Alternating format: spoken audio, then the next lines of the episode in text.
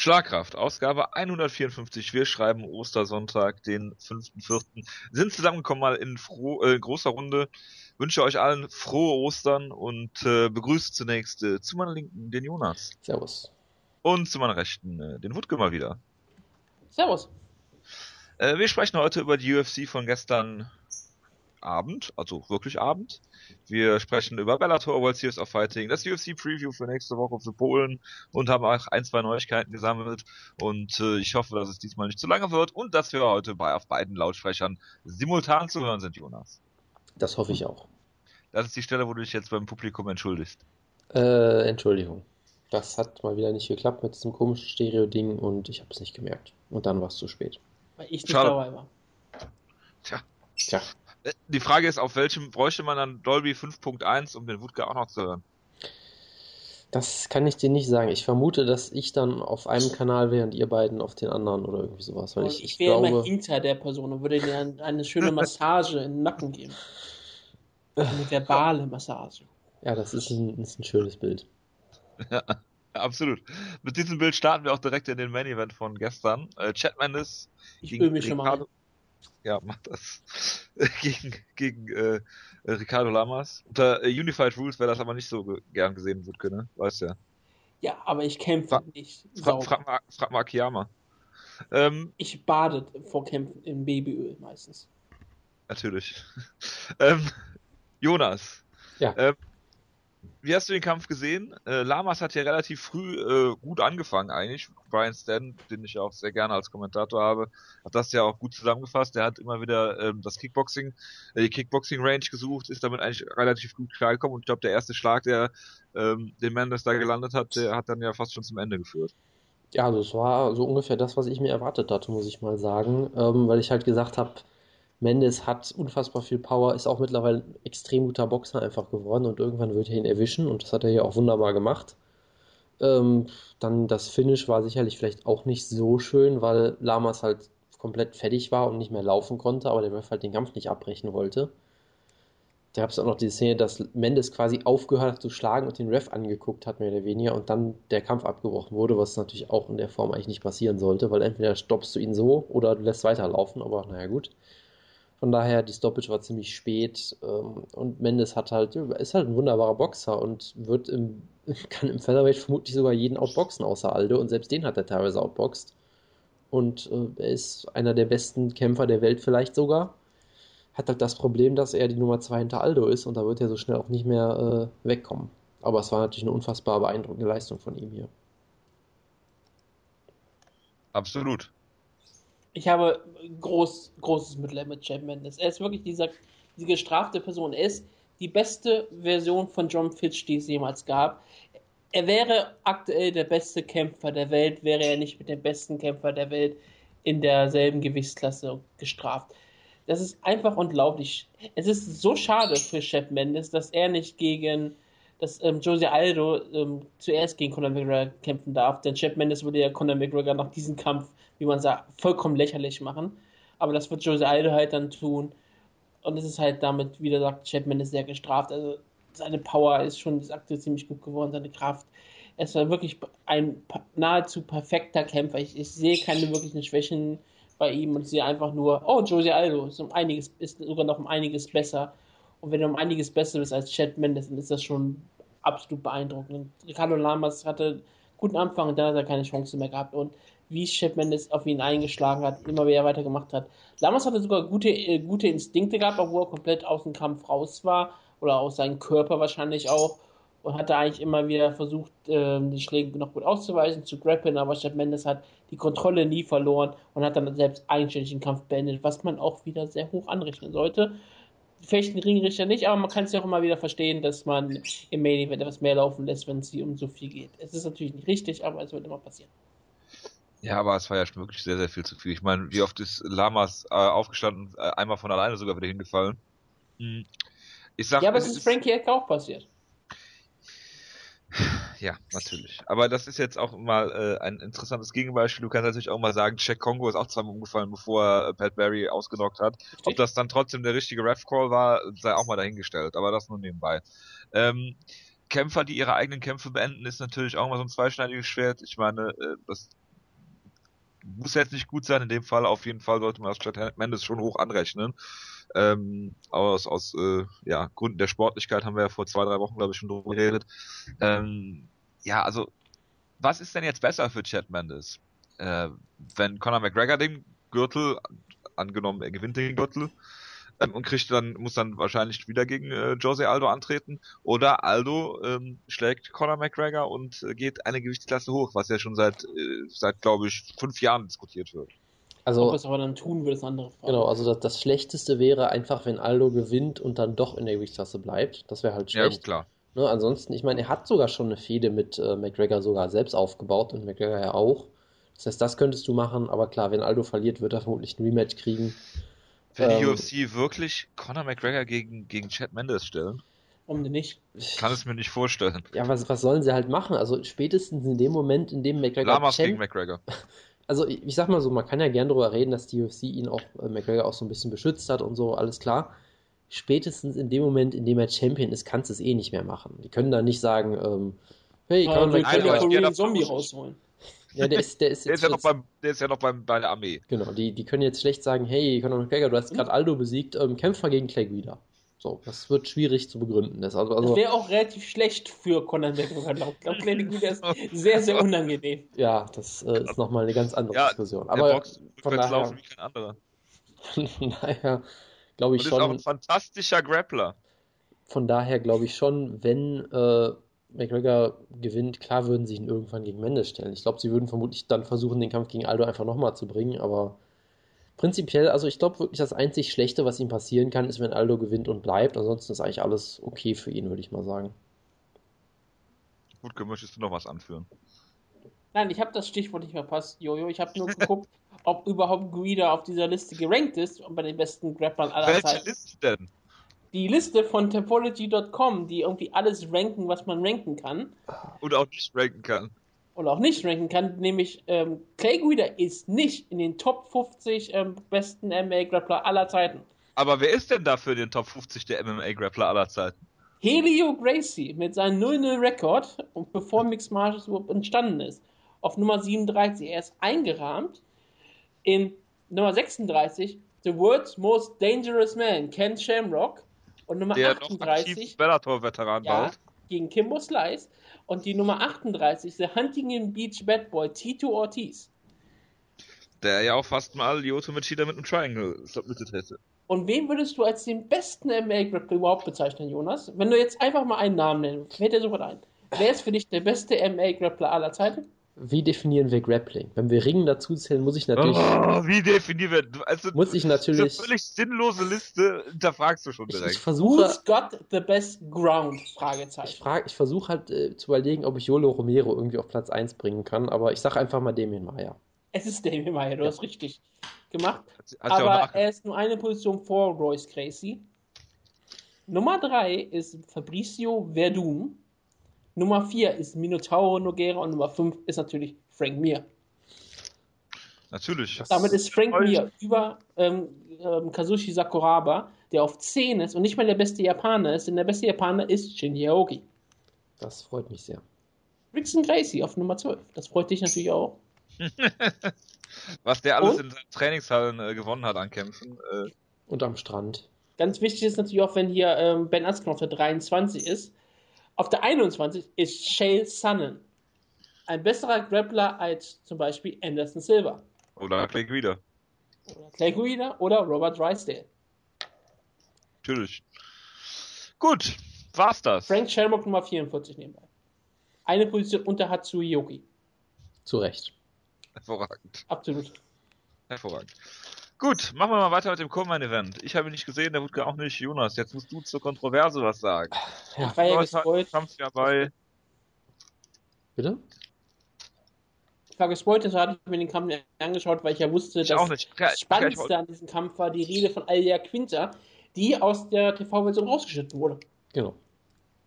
Ach, haben die Tape-Delay? Ja, so ein paar Sekunden vermutlich. Haben, aber immer. Da wird einfach der Ton, wurde einfach der Ton ausgedreht. Das kann passieren. Ähm, was wollte ich sagen? Äh, Clay Guida? Äh, nee, Quatsch. Wir waren bei äh, dem Co-Main Event. Ja, also ich habe, ich habe, pass auf.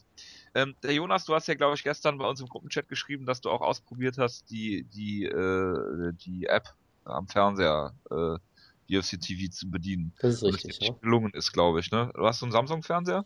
Das hat nicht geklappt, ja, habe ich. Okay, ich habe also ich habe einen LG-Fernseher und es hat bei mir funktioniert mit, mit Fight Pass und UFC TV und so weiter. Ähm, war auch relativ gute Qualität, also konnte, konnte man so nicht meckern, ist dann aber irgendwann gekackt. So, dann bin ich hingegangen und wollte es auf dem PC gucken. Ich habe es also nachher geschaut. Der Leon hat es live geschaut äh, und ich habe es dann irgendwann später geguckt. Ne? Und dann haben die, hast du halt nicht die, Live-Version, sondern hast den Event halt aufgeschlüsselt. So, äh, konnte die Prelims sehen, aber nicht die Maincard, komischerweise. Also in der App hat funktioniert, auf dem PC dann später nicht. Musste dann runterscrollen und habe clevererweise die Sieger-Interviews sämtlicher Sieger dann gesehen, nachdem ich also Co-Main Event und Main Event noch zu gucken hatte. Hab mir dann natürlich die Ergebnisse angeguckt, habe äh, dann äh, Mendes gegen äh, Lamas noch nachgeholt und hatte dann keinen Bock mehr auf äh, Masvidal gegen äh, Masvidal gegen Aya Quinta und äh, ja, das war so die Story meines gestrigen Abends, nachts. Ähm, das nur nebenbei. Jonas, äh, wie hast du den Kampf denn gesehen? Findest du auch, dass es ein, Skandal ist? Hm, Nein, das würde ich so nicht sagen. Also erstmal, es war ein ziemlich... Weil du wieder diplomatisch bist. Genau, es war erstmal ein ziemlich interessanter Kampf auf jeden Fall. Ähm, ich habe ja vorher schon gesagt, dass, es, dass ich mich unfassbar schwer damit tue, den zu scoren. Das hat sich ja auch, äh, zu tippen, das hat sich auch bewahrheitet. Also in Runde 1 hat Masvidal, er könnte ziemlich zerlegt, hat ihn mehrmals äh, am Ende der Runde gedroppt, war nah am Finish dran. Ähm, Kün- er, er könnte hatte dann auch eine Wunde, ähm, hat geblutet wie sonst was und er hat ganz klar gewonnen. Für manche Leute eine 10-8-Runde. Für mich war es so auf der Grenze, wo ich sage, die ersten drei, dreieinhalb Minuten waren noch relativ ausgeglichen und dann am Ende erst. Also kann man geben, ich weiß es nicht. Ich war an dem, dem Zeitpunkt auch schon ein bisschen müde, weil ich nicht mehr gewöhnt bin, UFC-Shows live zu gucken. Das war dann doch ein bisschen anstrengend irgendwie auf Dauer. 15 Mediascores, davon haben 13 Masvidal vorne. Das äh, ist interessant. Gut. Du Ähm, warst müde um 19 Uhr? das, war, äh, das war 22 Uhr. Fan-Rankings, 142 Scorecards, 71,8% Masvidal vorne. Ja, das freut mich. So, wie auch immer. Dann ähm, in den nächsten beiden Runden, also in, in der ersten Runde war es wirklich ein Lehrstück von Masvidal, wo du wirklich wieder gesehen hast, was der für ein Poten- Potenzial hat. Äh, die nächsten beiden Runden waren wieder so das typische Masvidal, wo du sagst, okay, ähm, der ist unfassbar gut, der hat unfassbares Talent, der kann alles machen, aber er macht irgendwie zu wenig. Also ich hatte auf Twitter, glaube ich, auch irgendwie sowas geschrieben, so nach dem Motto, ähm, dass Masvidal in Runde 2 weiterhin aussah, als wäre er der bessere Kämpfer, aber vielleicht die Runde verloren hat, was ja eigentlich auch nicht passieren sollte, aber er kriegt es halt irgendwie hin, weil er einfach kaum was gemacht hat. Also wenn er was gemacht hat, dann war es meistens gut. Und ansonsten lief er halt rum und hat sich von Ayaquinta gegen die Beine treten lassen und der hat halt doppelt so viele Strikes ge gezeigt wie er. Haben halt auch viele nicht getroffen und so, also von daher, es war eine enge Runde in der Hinsicht und ähm, Masvidal hätte einfach mehr machen müssen. Und das gleiche kann man auch über die dritte Runde sagen. Die würde ich dann ziemlich klar eigentlich bei Ayaquinta sehen. Da hat er ihn ein paar Mal hart getroffen. Auch da ist Masvidal durchaus wieder zurückgekommen. Also auch da hat er durchaus selbst gute Strikes gelandet, aber die würde ich dann doch bei Ayaquinta sehen. Von daher, es kommt halt für mich auf die zweite Runde vor allem an und wie man die erste scoret. Und was ich halt so interessant fand auf Twitter, beim, beim Live-Gucken merkt man das ja richtig erst, dass jeder den Kampf anders gescored hatte. Also ich habe Leute, ich habe Leuten gefolgt, die haben den Kampf irgendwie 30-26 für Masvidal gescored mit einer 10-8-Runde. Ich hatte Leute, die ihn äh, 29-28 für Ayaquinta hatten, weil sie halt gesagt haben, Masvidal halt in den letzten zwei Runden einfach nichts mehr gemacht und hat dadurch dann einfach verloren, weil er einfach Also bei den Mediascores haben wir 30-26 Masvidal, 30-27 Masvidal, 29-27 Masvidal, 29-28 Masvidal und 29-28 Ayaquinta. Ja, also es ist halt wirklich alles dabei gewesen und Jonas, was sagst Deshalb- du denn dazu, dass Doug Cosby, sorry Wutke, dass Doug Cosby die erste Runde, äh, die alle drei Runden bei Masvidal hat? Ähm, also dass er die erste Runde bei Masvidal hat, ist okay, bei der dritten Runde. Ja, ist, ne? Also es gibt ja irgendwie auch diese, diese Geschichte, dass, Mas dass, dass Crosby irgendwie eine Fehde mit Sarah Longo hat oder irgendwie sowas und da gab es dann Leute, die gesagt haben, der hätte den Kampf gar nicht scoren dürfen und so, also da gab es auch noch einige Kontroverse. Wie gesagt, dritte Runde würde ich persönlich nicht äh, an Masvidal geben, aber auch das haben Leute gemacht. Also von daher, was ich damit nur sagen haben 36% der, Media, der, der Fanscores gemacht. Genau, also von daher so, so komplett äh, lächerlich wäre das jetzt auch nicht unbedingt, würde ich sagen. Von daher für mich zeigt das halt ganz klar, dass es keine Robbery war in dem Sinne. Ich habe Masvidal auch eher vorne gesehen, glaube ich, aber wie gesagt, es ist halt schwierig. Ja, gerade wenn du die erste Runde 10-8 gibst, was man durchaus machen kann, äh, hätte halt, er könnte auch bestenfalls einen Draw noch rauskriegen können, was scheinbar keiner gescored hat, wenn ich das richtig verstanden habe. Ähm, von daher, ich kann mich nicht drüber aufregen in dem Sinne, weil ich halt sage, es ist ein ziemlich enger Kampf und wenn die Scores so weit auseinandergehen, ist es für mich nie eine Robbery. Ich kann halt trotzdem natürlich verstehen, dass Leute sich drüber ärgern. Äh, beide Partien auch. Masvidal ist rausgestürmt und war wütend. Eli Quinter hat gewonnen, war trotzdem wütend. Hat dann wüst die Fans beschimpft, was auch eines der lustigsten Postfight-Interviews der letzten Zeit war. Wo äh, ihm irgendeine Frage gestellt wurde, hat einfach nur gesagt, hey, äh, boot ihr mich gerade aus oder was? Was soll das hier? Äh, fuck you und ist weggegangen. Das war großartig. Ähm, hat dann bestimmt danach wieder sein Hotelzimmer zerstört und alles. Also, Eier Quinter ist äh, er lebt sehr von seinen Emotionen, kann man vielleicht sagen, und nicht immer unbedingt auf die beste Art und Weise, aber es war auf jeden Fall lustig und ja, also. War Chris Whiteman anwesend? Man, er wurde nirgendwo gezeigt, also äh, scheinbar nicht leider. Nee. Er war noch immer in ähm, Dagestan, nicht Tschetschenien. Das äh, kann ich nicht ausschließen. Ist er da geblieben. Jonas, würdest du ähm, Dave Meltzer zustimmen, der dann zu dem Kampf gesagt hat, dass dies der Beweis ist, dass das Punktesystem nicht funktioniert, ah. weil alle drei Punktrichter hatten, hatten eigentlich ähm, die, Punkt, äh, die Punkte sind alle okay, die Scorecards, aber es gibt eigentlich einen klaren Sieger und der ist George Masvidal. Aber man kann nichts gegen die Scorecard 29, 28 für äh, Alia Quinter sagen. Kann man, natürlich kann man da was gegen sagen, wenn man das möchte. Also ja, du, du, kannst da, du, ist das Problem, ist das Problem jetzt mit dem Punkt, Punktsystem oder Nö. ist das Problem mit den Punktrichtern ich, oder ich sage, es, dass sag, Menschen eine eigene Meinung haben, wir sollten sie alle verbieten? Ich, ich sage weiterhin, dass das Punktesystem sicherlich nicht perfekt ist, aber es ist äh, immer das geringere Problem, habe ich das Gefühl. Das größte ja, Problem sind immer die nur, Punktrichter. So, von daher, kann nur halb Punkte können den Sport retten. Das ist äh, sicherlich auch richtig, weil dann wäre das eine ganz klare 10 zu 8,5 Runde gewesen in der ersten und dann hätte sich das Problem auch Nee, also, wie gesagt, also ich, ich müsste mir die erste Runde nochmal angucken, aber wenn man da zum Beispiel eine 10-8 Mach doch eben. Das, nee, das mache ich jetzt nicht. Ähm, aber wenn man das machen würde, hättest du das Problem auch nicht. Von daher, ich mag diese Dave Meltzer Argumentation nicht wirklich, wo er immer sagt, ja, der Sieger ist ja klar und wir müssen nur Pride Judging machen und weiß ich nicht was, als gäbe es bei Pride keine schlechten Decisions oder so. Ist halt Käse. Ist halt Dave Meltzer. Das hast du jetzt gesagt. Ja. Gut, Wutke, willst du noch was? Ach, du hast den Kampf nicht gesehen. Ja, ich möchte Nico Musoke zum Geburtstag gratulieren. Das sagt mir gerade Typology. Der holt Geburtstag. Genauso wie ein James Glück. Wilkes. Ein Glück bist du immer noch auf der Seite. Wir müssen Natürlich, die, das ist, darauf werde ich die äh, Kämpfe wieder mit previewen. Oh, wir müssen ihm irgendwie diese Seite Chiesa, Chiesa, ja, hack das mal eben. Chiesa gegen Mitch Clark müssen wir. Warum funktioniert die Seite bei dir eigentlich äh, äh einwandfrei, aber unser, unser äh, WordPress-Schlagkraft-Ding. Weil er keine Lust Weil hat, die Ausgaben zu bearbeiten. Kann das nicht umgekehrt sein? Ja, Michael Jonas ist hier gegen... nicht Admin, aber bei uns ist er Admin, deswegen funktioniert die Seite und unsere Seite funktioniert nicht. Michael Chiesa gegen Mitch Clark. Ähm, zu dem Kampf äh, muss ich eigentlich nichts sagen. Nein, Michael Chiesa finde ich eigentlich ziemlich gut, muss ich sagen. Also der gefällt mir gut, der verbessert sich mit jedem Kampf, er ist ziemlich guter, aggressiver Grappler hat eine hervorragende Backmount und hat hier den Kampf eigentlich ziemlich gut gewonnen. Mitch Clark sah auch nicht schlecht aus, hat äh, nochmal in der dritten Runde versucht, ein Comeback zu zeigen. Es war ein ganz solider Kampf, halt relativ grappling-lastig.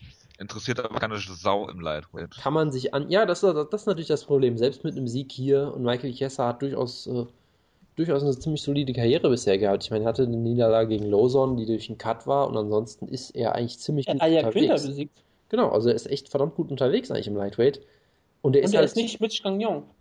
Genau. Und er ist halt trotzdem nur irgendein Typ im Prinzip. Er hat gegen Masvidal verloren. Ja gut, aber er hat auch die, sobald er, sobald er gegen Leute, die was besser sind, äh, antreten muss, äh, verliert er halt auch. Ne? Das, das, siehst du jetzt daran, dass Außer er, Aya Quinter. Das siehst du daran, dass er zwei Niederlagen hat von. El Aya Quinter vor drei Jahren ist aber nicht der El Aya Quinter, der jetzt. War letztes Jahr. Also ganz kurz. Äh, El Aya Quinter hat er gekämpft 2012. Ich rede von Mitch Clark. Achso, mit Clark, okay. Die haben beide ja. äh, Quinter Also MMA-Math machen wir jetzt aber nicht, ne? Nein. Was, was ich nur sagen Michael würde... Schieser gegen George Masvidal verloren, aber hat Aya Quinter besiegt. Also ist es wirklich ein Betrug gewesen ähm, an George Masvidal im Co-Main-Event. Gut. Ja, wie auch immer. Also, also Michael Chiesa, grundsolide, ziemlich guter Grappler, äh, ist halt im Lightweight dann immer, weiterhin immer noch nur unter ferner liefen, weil Lightweight halt unfassbar gut ist. Und ja, mehr muss man zu dem Kampf auch nicht wirklich sagen. Juliana Pena hat äh, Milana Dudleva besiegt. Und da kann ich jetzt auch was zu sagen. Und zwar äh, gab es, glaube ich, zuerst einen Takedown von äh, Dudleva. Äh, und dann ist, ist äh, Pena wieder hochgekommen. Es gab direkt wieder einen Takedown von, von Pena, glaube ich. Es gab auch eine sehr absurde Takedown-Defense, wo sie irgendwie auf den 10 stehenden Takedown abgewehrt hat. Das sah auch sehr spektakulär aus. Naja. Ich habe es mir jetzt fast nicht aufgeschrieben. Ähm, sie kommt direkt in die Mount und sitzt ungefähr, ich glaube, zwei Minuten in der Mount und schlägt äh, auf alles, was sich bewegt. In dem Fall äh, Dudlever. Mhm. Und es gibt Punches, es gibt Elbows, es gibt äh, Double Hammer Fists. Ähm, also insgesamt, also irgendwann wird der Kampf dann halt abgebrochen. Ne? Mhm. Insgesamt ist es natürlich eine gute Leistung von Juliana Pena. Ähm, sie muss allerdings aufpassen gegen bessere Gegnerinnen, wenn sie in diese Position kommt, sich nicht kaputt zu schlagen, also also auszupunchen. So Shane, äh, Shane äh, Carvin mäßig vielleicht. Ja gut, sie wiegt auch ein bisschen weniger. Darum geht's jetzt nicht. Schon Kann klar. sich auch auspunchen. Ja. Also von daher, äh, ja, äh, für mich muss der Kampf natürlich auch vorher schon dreimal vorher abbrechen ungefähr. Ähm, ja, gute Leistung. Äh, Dudleva sah jetzt überhaupt nicht gut aus. Sie hat ja auch äh, vom Rücken liegend äh, die Verteidigung gehabt, selbst zu schlagen. Hatte dann irgendwie 15 Ground Stri Strikes, als man das irgendwie zwischendurch mal einge eingeblendet hat. Die hat sie wahrscheinlich, glaube ich, alle von unten geschlagen. Was natürlich überhaupt nichts bringt und äh, naja, hat Pena halt gewonnen. Wie Dudleva ist, keine Ahnung, kann Wutke vielleicht was zu sagen, aber äh, ja, Ja, schon UFC-Kämpfe gehabt und noch siegreich. Aber ähm, hat er nicht gewonnen den letzten Kampf? Gerade. Ich habe keine Ahnung. Sie hat eine von drei Kämpfern, äh, äh, einer von drei Kämpfern, die kein äh, Genau, sie hat gegen Elizabeth, Phillips den Kampf gewonnen damals. Bei der Bisbee gegen Kang Lee Kampf Card vor einem Jahr. die auch Wusste noch keine. den Namen, kannte ich noch irgendwo, ja. Ja, ich fand das eigentlich ziemlich gut gemacht, als ähm, Julia Pena die ähm, Mount gewonnen hat und dass sie einfach nicht abgelassen hat und einfach irgendwann den Gangster keine Chance gab, außer den Kampf abzubrechen. Dudeva hat sich eigentlich noch relativ gut verteidigt, anders als zum Beispiel so mancher Dagestani Schwergewicht hat sie alles versucht, um aus dieser Position noch was zu tun, aber sie hatte halt keine Antwort gefunden. Sie hatte, sie wusste nicht, was sie machen sollte mit der gemounteten Gegnerin, äh, wenn sie selbst gemountet wurde. Und ja, Pena hat dann halt einfach ihren Killerinstinkt gezeigt, hat ein bisschen zu lang dafür gebraucht, aber hat, wie ich fand, einfach ihre Position immer gesucht, ihre Schläge ähm, getimt. Und ähm, Anfang hat sie überhaupt nichts getroffen, je länger sie auf die Gegnerin einschlug, umso mehr hat sie dann getroffen und dann war es dann auch irgendwann ein ziemlich harter Treffen. Also hat der Ringrichter auch im richtigen Moment eingegriffen. Ich fand es eigentlich ziemlich gut. Für ein Comeback nach so einer langen Verletzung äh, ist das halt das Beste, was du haben kannst. Du kannst nicht, nicht, du kannst nicht immer so erwarten, dass jemand wie Dominic Cruz dann kommt und einen Gegner komplett zerstört und alle Leute sind dann komplett gewaut. Hier war es Um sich einfach dann so, hat danach am später Anfang- wieder zu verletzen. Genau. Sie hatte am Anfang ein paar Probleme gehabt, sie kam aber sofort zurück, hat dann die Kontrolle übernommen und dann den Kampf da gewonnen. Mehr kannst du nicht erwarten und sie hat wieder, wie ich fand, eigentlich bewiesen, dass sie eigentlich ein großes Talent in der Bantamweight Division war und ich meine, ähm, was die Zukunft bringt, wird man sehen können. Sie kommt aus einem Schurkenstaat und das ist in Amerika gut vermarktbar und deswegen freue ich mich, dass sie ähm, gewonnen hat. Ja, viel mehr muss man dazu auch nicht sagen. Also es war jetzt nicht durchgehend beeindruckend unbedingt, aber nach so einer langen Verletzungspause will ich eigentlich auf den Kampf, also ich, ich bin, ich warte den nächsten Kampf ab, würde ich sagen. Von daher, also es war okay, es war gut, dass sie gewonnen hat, es war gut, dass sie Also den Finish Rousey. geholt hat. Ähm, ganz sicher nicht, nein. Ich bin gespannt, wie sie im nächsten Kampf aussieht. Sie hatte sicherlich Ringrost, äh, das Ground and Pound war am Anfang noch sehr, sehr wild und äh, daneben, aber sie hat es ja am Ende verbessert, das Finish gekriegt, also ja, war okay. Mir fällt gerade auf ihre Gegnerin, die sie im Finale ja besiegt hat, Jessica Rakosi, ne? Ja, Die kämpft ja bald auch wieder für die UFC. mit ihrem Rekord von 1 und 3, glaube ich. 1 und 4. Oh, so- oh, oh, Entschuldigung, Entschuldigung. Obwohl sie natürlich gegen viele harte Gegnerinnen angetreten haben, muss man natürlich ganz ehrlich auch mal sagen. Ja. Sola Forsto, ähm, Gurgel, Felice Herring und Juliana Pena. Ja, wenn sie die raus hätte, dann wäre jetzt wenigstens ein Kampfrekord von 1-1-1. Natürlich. Ähm, Wenn man alle ihre Taichi Palace Kämpfe rausnimmt, wäre sie 0-1-1. Ja, das ist natürlich viel besser. Clay Wheeler gegen Robbie Peralta. Wutke. Du bist natürlich der Clay Wheeler-Experte. Ähm, Clay, pass auf, ich sag dir mal wieder, Clay Guida ist einer der beliebtesten Kämpfer in der UFC.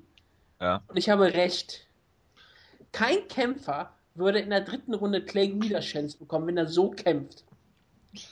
Da ist was ja, dran. das liegt auch daran, dass die anderen Kämpfer nicht Clay Wheeler heißen.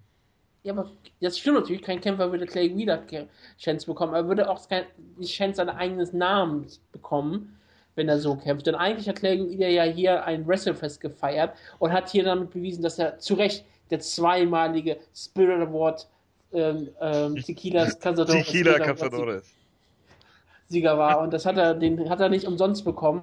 Er ist einer der also, besten, äh, unterhaltsamsten Kämpfer aller Zeiten. Ich, ich dachte, die kriegt man, wenn man Eis einen Tequila trinkt. Ich hatte ja auch wieder was getrunken vom Kampf. Er hat sehr viel gerübst. Das hat ja dann alle Leute sehr gefreut. Das tut er ja eigentlich, obwohl er das irgendwie immer tut.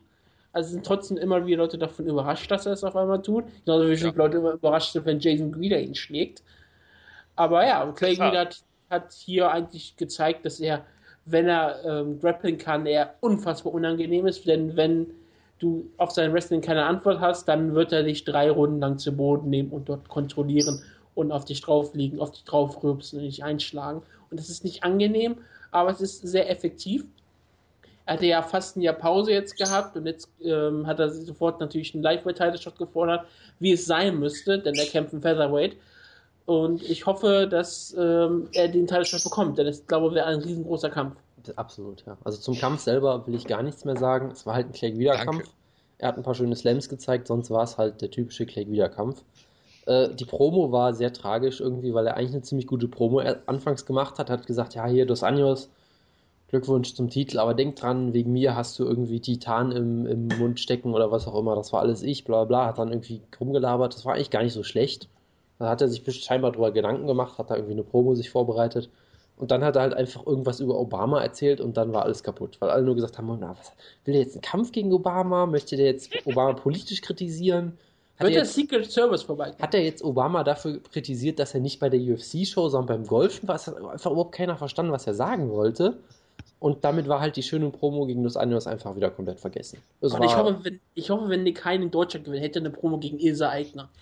Äh, das hoffe ich auch, ja. Das, das wäre traumhaft. Ja. Ich kann mir auch nichts Schöneres vorstellen. Er ist doch ein Bro von dir, da kannst du doch mal mit ihm mal drüber reden, ob er es machen könnte. Ja, ich bin ja nächste Woche nicht bei der FIBO, deswegen, da hätte ich es ja machen können. Tragisch. Jonas ist doch da, der konnte doch dann ähm, ein Interview mit dir darauf eingehen. Nein, ist er nicht. Nein, du bist nicht da. Nein.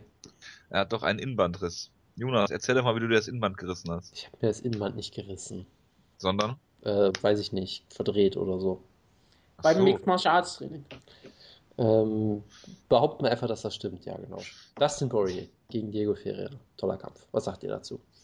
Dustin Poirier ist großartig und ist einer der unterhaltsameren Kämpfer, die es eigentlich so gibt. Toller Schläger, der seinen Kopf nicht bewegt, aber wenn er zuhaut, dann haut er zu. Schöner Treffer gelandet. Carlos Diego Ferreira hatte keine Chance gehabt und ich freue mich für Dustin Poirier. Äh, wirklich ein total unterhaltsamer Kämpfer. Er ist halt jetzt im Lightweight, sah da ziemlich gut aus, groß genug die Frage ist halt immer nur, ist es Lightweight, da sind alles Haie und ich weiß nicht, ob er da sich großartig durchsetzen kann. Im Featherweight war er immer so zwischen Top 5 und Top 10. Vielleicht so Ambitionen nach, äh, nach, nach höheren, auch wo er dann immer wieder gescheitert ist. Im Lightweight weiß ich es selber nicht. Da ist er, ob er in die Top 10 eindringen kann, wird schwierig werden. Aber natürlich, Diamanten sind für immer, vielleicht schafft es dann das Poirier trotzdem. Also äh, ich fand, äh, Poirier hat, hat den Kampf hier gewonnen, das hat aber auch äh, machen müssen. Also ich glaube, Carlos Diego Ferreira hat das schlechteste Striking, das ich jemals gesehen habe, irgendwo. Entschuldigung, der hat Colton Smith auseinandergenommen. Kriegsveteran, ne? Ja. äh, ich, also äh, Carlos Diego Ferreira stand unfassbar offen, so dass Poirier auch halt, halt keine, also im, im Stand der keine Gefahr ausgehen musste für Dustin Poirier. Es gab einen schönen Armdrag am Anfang, das habe ich mir noch äh, gemerkt. Wo dann Poirier eine Vorwärtsrolle gemacht hat, um da wieder rauszukommen, genau. Genau. Und äh, ja, Poirier stand halt auch sehr offen im Stand. Klar, äh, gegen, gegen Carlos Diego Ferreira passiert da nichts. Muss man mal gucken, wie er, wie er gegen, gegen andere Lightweights aussieht. Hm, vielleicht gegen einen L.A. Quinter oder sowas oder Masvidal oder was auch immer da so in den Regionen da noch umschwirrt. Ähm, was ich interessant fand ist, Poirier ist ja Nummer 6 gerankt gewesen, glaube ich, im Featherweight. Äh, es gibt ja jetzt diesen ähm, Reebok-Deal und da wird ja auch äh, aufgrund der Rankings irgendwie über so, so eine Verschlüsselung äh, äh, die, die äh, Gelder verteilt. Ist es dann immer noch clever, in der UFC eine Gewichtsklasse zu wechseln, wenn du gerankt bist? Ähm, auf jeden Fall nicht in die Richtung. Weil im Featherweight wäre er so oder so vermutlich Top 10 geblieben und im Lightweight, ob er da mal in die Top 15 kommt, ist durchaus schwierig. Also es ist ein interessanter Punkt. Er hat sich da möglicherweise aus äh, einigem Sponsorgeld äh, rausgebracht, aber ich sag mal, man muss es halt irgendwie so rein. Gesundheit ist nicht so wichtig wie Sponsorgeld. Genau, man muss es halt sportlich sehen. Er sagt halt, ich werde im Lightweight jetzt natürlich den Titel gewinnen oder was auch immer sein Ziel ist. Ist ja klar, muss er ja denken, dass er das kann. Und dementsprechend, er hat halt gesagt, dass der Weightcut für ihn sehr hart war. Von daher, prinzipiell finde ich das ja auch immer eine gute Idee, dann sowas zu machen. Äh, es könnte halt, äh, was die Sponsorengelder angeht, nachteilig für ihn werden. Was ich auch sehr schön fand in dem Kampf, dass Dustin Poirier nach diesem Kampf, äh, der äh, 3 Minuten äh, 45 Sekunden ging, mit äh, sehr viel Action, dass er nach dem Kampf gesagt hat, ja, ich wollte es mal nur ein bisschen langsamer angehen heute. Äh, habe mich mal ein bisschen zurückgehalten, wo ich mir denke, okay, wenn das, wenn du, wenn, wenn ein Kampf, in dem du es langsam angehst, so aussieht, dann äh, möchte ich nicht wissen, wie du sonst kämpfen wolltest. Weil es war halt ein wunderbarer Actionkampf wieder. Äh, Ferreira hat, wie gesagt, nicht besonders klug gekämpft, das muss man sicherlich sagen. Äh, hat einfach versucht, ein Slugfest mit, mit Poirier zu machen, wo er halt einfach nicht gewinnen kann, weil Poirier einfach besser drin ist. Aber Poirier ist immer unterhaltsam, er wird auch im Lightweight unterhaltsam sein. Ähm, ich, ich denke auch, es wird schwierig für ihn werden. Ich glaube, er kann es vielleicht sogar in die Top 10 schaffen, wenn er halt ein gutes Matchmaking kriegt auch. Kann aber auch genauso gut sein, dass er äh, schon weit davor scheitert, weil Lightweight halt einfach so gut ist. Und ich bin mal gespannt, wie es weitergeht. Es gibt natürlich, es gibt natürlich trotzdem einfach sehr viele frische und schöne Matchups, weil im Featherweight, er hat irgendwie, was hat er, ey, acht Siege im Featherweight in der UFC oder sowas schon gehabt oder das heißt, äh, da, da gab es halt auch die meisten Kämpfe schon. Deshalb hier gibt es zumindest jetzt auch sehr viele frische Kämpfe. Ich meine, stell ihn halt gegen gegen Eli Quinter, gegen Edson Barbosa, gegen was weiß ich nicht wen. Da gibt es halt sehr viele frische Match Matchups, die sicher alle sehr unterhaltsam werden. Tony Enchukwani. Der ist nicht mehr in der UFC. Das ist doch egal, der könnte zurückkommen ist für. Extra dafür, ja. Ja, warum nicht? Nein, aber ähm, in einer Zeit, in der ähm, Rafael dos Anjos möglicherweise gegen Donald Cerrone ein UFC Lightweight-Title-Match äh, gibt, kann auch ein Dustin Poirier ein Top 10 Lightweight sein. Das ist sicherlich richtig. Gut. Wie hat euch die Maincard gefallen? Sie war eigentlich ganz unterhaltsam. Also, wieder gegen Peralta war halt ein Güterkampf, aber sonst äh, hat es mir eigentlich Spaß gemacht. Gut, Prelims. Liz Camouche gegen Lauren Murphy. Da haben ja auch, glaube ich, viele darüber diskutiert, dass äh, äh, das eine Robbery war. Ja, Lauren Murphy. Ich fand es okay, Lauren Murphy hat ein T-Shirt gekämpft. Das ist für mich automatisch ein Grund, warum es nie eine Robbery ist, sondern ich finde es absolut vertretbar für den guten Geschmack. Deswegen finde ich schön, dass Liz Camouche den Kampf verdient gewonnen hat. Verstehe. Ja, was ich nur sagen wollte, ist, Lauren Murphy hat bisher eine sehr unglückliche äh, UFC-Karriere. Sie ging ja als Invicta-Champion in die Promotion hat dann gegen Sarah McMahon verloren und hier gegen Liz Camouche und ich sag mal, gegen Sarah McMahon hat sie für manche Leute gewonnen. Ich glaube nicht unbedingt, noch nicht mal unbedingt für die Mehrheit. Für mich zumindest damals glaube ich auch nicht. Ähm, und hier gegen Liz Camouche hat sie, glaube ich, für die meisten Leute gewonnen. Also könnte auch locker 2-0 sein. Stattdessen ist sie halt 0-2. Liegt sicherlich auch in gewissem Maße einfach daran, dass, dass ihr Stil da so ein bisschen äh, auf enge Kämpfe angelegt ist und sie vielleicht ein bisschen mehr hätte machen müssen und weiß ich nicht was. Aber es ist halt trotzdem sicherlich sehr unglücklich und sie kann halt auch nichts dafür, wenn jetzt die äh, Punktrichter eine schlechte Entscheidung geben. Und von daher, äh, mehr möchte ich dazu eigentlich nicht sagen. Liz Camouche äh, galt mal als riesengroßes Talent. Hier hat sich eigentlich wieder gezeigt, dass sie seit langem schon stagniert. Also es gibt halt Leute, die einfach sagen, sie trainiert in einem Gym, was einfach nicht besonders gut ist. Oder vielleicht. Gut, sie, was, sie kann sich wahrscheinlich kein besseres Gym leisten. Das, das äh, erinnert sich noch an die ganzen Videos, ähm, für, bevor klar. sie gegen Ronda Rousey antrat, wo sie ähm, da so lebte, gerade so an, an der Hungertod nagte, mehr oder weniger. Willst du etwa sagen, dass das durch die UFC nicht besser geworden ist? Das wäre ja schockierend. Was, ich, will, ich will behaupten, äh, Kämpferinnen werden nicht besonders gut bezahlt und solchen Rehbock, die werden schon noch nicht viel besser bezahlt. Das sind, äh, ja, das will ich genau so sagen. Das ist schockierende ich, Anschuldigungen hier. Ich vermute, Liskamusch kann sich kein echtes, gutes Trainingcamp leisten. Das kann und durchaus sein. Was ich halt nur deswegen sagen. nur die Trainer, die auch lokal irgendwelche Kinder trainieren. Was ich halt nur sagen wollte, sie hat halt früh in ihrer Karriere bei Strikeforce damals oft sehr viel Talent gezeigt. Auch gegen Leute wie, wie Marlos Kuhn zum Beispiel. Äh, und jetzt stagniert sie halt seit langer Zeit irgendwie, dass du halt das Gefühl hast, sie entwickelt sich nicht wirklich weiter. Die anderen Kämpferinnen hingegen werden schon besser und äh, ist aber halt trotzdem so. irgendwie beeindruckend, dass sie gegen alles gewinnt, auch wenn das jetzt hier natürlich eine kontroverse Sieg war, klar, logisch, aber sie gewinnt gegen alles, was nicht absolut äh, klasse war, wenn ich irgendwie mal einen Title, Title Shot gehabt habe in der UFC oder Strikeforce. Ich meine, die Niederlande gegen Manus Kuhn, Sarah Kaufman, Ronda Rousey, Alexis Davis und Misha Tate. Das ist so die höchsten, die besten Kämpferinnen in der Gewichtsklasse. Ja, gut, aber dann guckt sie an, wen sie besiegt hat. Das sind jetzt eben nicht gerade die besten Kämpfer. Ja, aber ne? da gibt es also halt nicht mehr viele. Ja, Wenn du gegen halt die Besten verlierst, es gibt halt im Bantamweight nichts gegen dazwischen. die anderen gewinnst. Das ist halt so. Jessica Andrade ist gut, ist solide, aber ist halt nicht toll. Und Lauren Murphy ist äh, eigentlich richtig, hat ja gewiesen, dass sie eigentlich richtig gut ist. Und jetzt hat sie da nur einen kontroversen Sieg halt. Genau. Mit Sternchen. Und eine Sache, die ich noch sagen wollte, ist, der Kampf war absolut furchtbar. Das ist richtig, Plug an Lauren Murphy. Das mag sein. Und den T-Shirt. Bestimmt. Alexander Jakovlev gegen Gray Maynard. Apropos furchtbare, furchtbare Kämpfe, ja. Äh, das ich war, kann mich nicht mehr daran erinnern, genau wie Gray Maynard. Das war sehr deprimierend. Äh, es war eigentlich wie immer, Maynard sah in der ersten Runde noch ziemlich gut aus, hat ganz ordentlich geboxt. Ähm, und du hast halt, also in der zweiten Runde wurde er zu Boden geschlagen, da hat Jakovlev unfassbar schlechten Killerinstinkt gezeigt, als Maynard komplett fertig war im Prinzip und er versucht hat, irgendwie eine Guillotine anzusetzen oder irgendwie sowas. Da hätte der Kampf eigentlich da schon vorbei sein müssen, vermutlich. Das war ähm, eine tolle Deckung von Gray Maynard, der in einen Schlag reingelaufen ist, der so, so offen wie ein Scheunentor war in der Situation. Ja, und äh, generell, du hast halt hier gesehen, also was man halt vorher in den Kämpfen gesehen hat, dass du sagen kannst, Maynard schien körperlich noch ziemlich fit zu sein, schien sich auch noch zu verbessern im Stand, aber das Kinn war einfach nicht mehr da. Was du hier auch gesehen hast, äh, sag ich mal, rein körperlich schien er auch ziemlich auseinanderzufallen, weil er irgendwie, weiß nicht, 20 erfolglose Takedowns versucht hat oder irgendeine so eine ganz absurde Nummer, sehr, sehr viele und er hat seinen Ring überhaupt nicht auf die Reihe gekriegt wurde von Jakovlev sogar zu Boden genommen in Runde 1 mal. Und hier hast du halt wirklich gesehen, das Kind ist nicht mehr da, auch die ringerischen Fähigkeiten scheinen weg zu sein, weil er einfach zu alt ist, vielleicht zu viele Verletzungen hatte, was auch immer. Und es war ein ziemlich deprimierender Kampf und ich hoffe schwer, dass er äh, sich jetzt mal über ein Karriereende Gedanken macht. Weil, ich meine, gäbe es Gerechtigkeit in Mixed Martial Arts, ne? Wie man ja in Norm Murphy Kampf gesehen hat, dass es das nicht gibt, also wahrscheinlich nicht gibt, wäre er seit fünf Jahren ohne Sieg.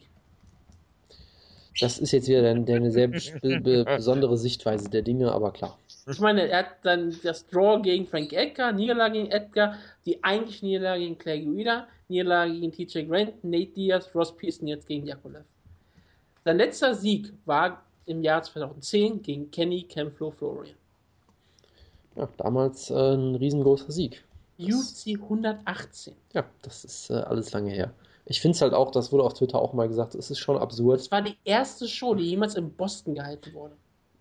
Ja, was auf Twitter damals, was ich halt sehr schön fand, dass äh, aus, den, aus den, diesen zwei unfassbaren Maynard gegen Edgar Schlachten ist irgendwie Maynard derjenige, der aus den Kämpfen kaputt der, der davon Schott ist und genau. kein Kind mehr hat. Und Frankie Edgar hingegen wird immer besser gefühlt scheinbar. Also es ja, ist echt absurd und sollte jetzt vielleicht gegen jemanden antreten namens Chad Mendes. Oder Uriah Faber erst. Aber wirklich, wir haben noch mal vor kurzem gesagt, so die, die Klasse, was war das letzte Mal, als Gray Maynard gewonnen hat? Und wenn wir wirklich mal sagen, okay, gegen Clay Guida, das lassen wir mal außen vor. Das letzte Mal, als Gray Maynard gewonnen hat, hat gerade Randy Couture gegen James Tony geboxt. Geboxt, ja. Geboxt. Ja, geboxt. geboxt und ihn per Arm Triangle besiegt. Und genau. wurde dann sofort disqualifiziert natürlich, aber egal. Und es, das, war, das war ein großartiger Kampf damals. Also das war, ähm, das war die Zeit, von der wir hier reden, ja. James Tony in der UFC. Und wir reden bald in der Newsdecke über Tyson Fury in Bellator. Da reden wir nicht in der Newsdecke drüber. Gut, äh, gibt's zu den ersten beiden Kämpfen noch was zu sagen? Da hat Woodkin äh, noch was zu erzählen, glaube ich. Habe ich das? Ach, du willst über das, äh, über. Wenn du willst darüber große, reden. Neue große Liebe reden. Timothy Johnson Mensch, das ist ein sympathisches Kerlchen. Also Timothy Johnson ist ein Schwergewicht, wie man sich ein Schwergewicht wünscht. Er hat ein, ähm, ein, keine Haarlinie mehr, sein Haar wird immer weniger. Er hat einen ähm, flabby Bauch, der so ein bisschen daher wackelt. Er hat relativ schlechte Tattoos. Er ist weiß und komplett bleich. Und er hat einen wunderbaren, großartigen Schnauzbart und Killerinstinkt. Und er ist Amerikaner und wenn er einen Russen besiegt, jubeln die, jubeln die Fans und rufen die ganze Zeit USA, USA. Das ist Timothy Johnson, einer der sympathischsten Schwergewichte der letzten Zeit. Und ich hoffe, er hat eine großartige Karriere vor sich. Denn er ist dann wahrscheinlich der neue Big Dick Johnson hier in der UFC. Und sein Name ist Timothy. Himmels Willen. Was, was es denn Besseres? Ich meine, wer in, in einem UFC-Debüt einen Dagestani aus, auseinandernehmen verploppt, der einen Punktabzug für, ähm, für das Käfiggreifen bekommt, in den ersten zwei Minuten, dann bin ich einfach nur glücklich. Gut. Das ist, was Mixed Martial Arts sein sollte. Ja. Ähm, dann schließe ich jetzt äh, diese Card und äh, reden wir über Neuigkeiten aus der Welt des Mixed Martial Arts Sports. Womit fangen wir an? Also, ähm, die UFC hat ja geklagt im Staat New York, ähm, äh, Mixed Martial Arts auch endlich dort zu legalisieren. Hm, ist fallen gelassen worden. Äh, die UFC kann, glaube ich, noch in Berufung gehen, aber Wutke, wir hatten vor einigen Wochen schon darüber gesprochen. Jetzt ist Brock Lesnar weg für den MSG. Äh, Rousey ist ja noch da, äh, aber sieht nicht wie immer nicht gut aus für MMA in New York. Es ist eine tragische Sache. CM Punk kann nicht in New York antreten. Das ist doch sehr, sehr schade. Vielleicht muss man die Show trotzdem in Chicago stattfinden lassen. Das wäre vielleicht sogar noch besser. Ja. Aber du kannst im Dezember kann ich schon in Chicago stattfinden. Das ist doch. Klar, haben wir doch schon mal gemacht, oder nicht? Ne, im Januar. Genau. Ja. Aber du willst ja irgendwas Besonderes machen. Du musst diese großen Shows müssen in irgendwelchen besonderen Städten stattfinden. Genau, offene, offene Gewässer. Äh, Internationale internationale Gewässer. Gewässer. Genau. Ähm, Dana White hat gesagt, äh, er möchte auf jeden Fall 2015 noch äh, nach Irland zurückkehren. Und zwar in den Croke Park äh, in Dublin. Ich habe jetzt von mehreren Quellen gehört, dass das nahezu unmöglich ist. Weil ähm, da, glaube ich, sogar schon ein Garth Brooks Konzert abgesagt werden musste aufgrund der Lautstärke, weil ähm, der äh, Croke Park in einer ähm, in einem Wohngebiet liegt und es da immer Stress gibt und äh, die Behörden sich da äh, des Öfteren auf die äh, Seite der Anwohner schlagen und deshalb kann Dana White das mal äh, gepflegt knicken. Ist hier natürlich egal, der Promoter ist weiter, ist natürlich hervorragend. Deswegen wird es auch nie eine UFC-Show in Paderborn geben. Das ist recht tragisch. Äh, Paderborn liegt nicht im äh, Wohngebiet. Ja, aber man darf nachts am Sonntag nichts äh, nix laut sein. Ich war letzten Sonntags beim Bundesligaspiel in Paderborn. Ja. Um 17.30 Uhr. Ja, man darf trotzdem abends nicht. Man, die dürfen ja kein Abendspiel machen. Und UFC macht ihre Shows ja meistens abends. Ja, aber Außer wieso jetzt ist denn, da, da ist Me Millionen Kilometer weit, würde ich fast sagen, ohne zu übertreiben, nichts drumherum. Außerdem ist das Stadion aus, ja, ich, das kann ja sein, aber äh, ich glaube, in Paderborn hätte UFC größere Chancen, das äh, hinzukriegen, als in, äh, in Dublin. Also im Croke Park. Aber äh, Paderborner Stadion kann ich je- jedem empfehlen, das auf jeden Fall. Sehr, sehr nett. Das wäre auch Ähm, die richtige Größe für eine UFC-Show. Es sieht aus wie eine Wellblechhütte. Ich möchte jetzt nicht lästern über das Paderborner Stadion, das ist lustig. Und äh, man kann umsonst direkt vor dem Stadion parken. Was hervorragend ist, weil wenn sie, Was? man kann umsonst direkt vor dem Stadion parken. Also zwei Minuten gehst du mit dem, äh, gehst du zu Fuß. Selbst wenn die 5000 Parkplätze haben und zwei Euro pro Parkplatz nehmen würden, hätten sie 10.000 Euro äh, äh, Umsatz gemacht damit. Plus, äh, wenn du das 17 Spieltage in der ersten Liga machst, hast du ähm, 170.000 Euro verdient. Was äh, ich äh, faszinierend fände. Ich weiß jetzt nicht, ob sie 5000 Parkplätze haben, aber ähm, du hast die VIP-Parkplätze sind einfach direkt daneben. Das ist also überhaupt nicht unterschieden. Also es ist faszinierend, kann ich jedem empfehlen. Ich bin das ist wirklich ein bisschen schockiert. Ja, muss, also ich muss mal im Internet gucken, äh. Bundesliga-Erlebnis. Ja, also absolut. Was zahlst du in Leverkusen? Was, was ich in Leverkusen zahle, das, äh, da, da, also Leverkusen liegt auch in einer, äh, in einer, äh, in einem äh, Wohngebiet. Deswegen, die haben gar keine richtigen Parkplätze und Ah. wenn, dann kriegst du die mit VIP-Karten und das würde jetzt zu weit gehen, darüber zu diskutieren. Ähm, aber gut, ähm, nee, also wie gesagt, äh, das finde ich schon sehr faszinierend, Paderborn, aber, aber gut. Sieht auf jeden Fall aus wie, eine, wie so ein Convention Center, die, die, das Stadion. Entschuldigung. Ich entschuldige mich für alle, die das nicht interessiert. Und vor allen Dingen Jonas wahrscheinlich. Danke. Jonas, bist du noch da? Ich lebe gerade noch so, ja. Gut, schön. Ähm, machen wir weiter mit äh. Ähm, sonst habe ich, glaube ich, nur noch Match-Ankündigungen. Claudia Gadelia ist verletzt äh, und sollte ja eigentlich gegen Aisling Daly antreten und jetzt macht das äh, Randa Marks. Wutke. Ich habe gerade nicht zugehört, muss ich ehrlich sagen. Gut, machen wir weiter mit ähm, Todd Duffy gegen Frank Mir ist in Planung, Wutke. Da bist du Das auch ist ein Traumkampf. Also wenn schon Brock Lesnar nicht, dann ist Todd Duffy die perfekte Ersetzung dafür. Und ich glaube, das wäre wirklich ein, einer immer der besser. großartigsten Kämpfe, die ich mir vorstellen kann. Ich meine, stell dir diesen Kampf in Striking vor. Stell dir diesen Kampf in der zweiten Runde vor. Nein, danke. Also Um bitte. Dann wird es wahrscheinlich ein. Grappling-Fest. Das wird auf jeden Fall ein Fest. Ja, also ich bin äh, voll dabei. Frank Mir gegen Todd Duffy wäre auch ein Kampf, der wird ziemlich hart für mich, weil ich nicht wüsste, für wen ich sein sollte. Natürlich Das sind zwei meiner absoluten Schwergewichts-Lieblinge. Und äh, ich würde vermuten, dass äh, Todd Duffy eine sehr starke Offensive anlegen wird, auf Frank Mir einschlagen wird, wie er es nur könnte, aber dann in eine Flying Armbar reinläuft. Denn wenn jemand es findet, in eine Flying Armbar reinzulaufen, dann ist es Todd Duffy. Ich, ich, also ich sage, Frank Mir versucht eine Flying Armbar und lässt sie wieder los und knockt dann Todd Duffy mit einer einzigen Hammerfist aus. so wie Mike Russo damals. Er knockt ihn mit einem Knie aus, aber er versucht eine Flying Armbar zu zeigen. Oder so, ja. Also die Flying Armbar sieht dann so aus wie Clay Guida im Kampf gegen Ben Henderson. Wo er einfach quer durch die, durch, durchs Oktagon gesprungen ist. Ähm, gut, das nur nebenbei. Ähm, weitere Match-Ankündigungen. Brandon Thatch gegen John Howard. Team Schlagkraft Brandon Thatch.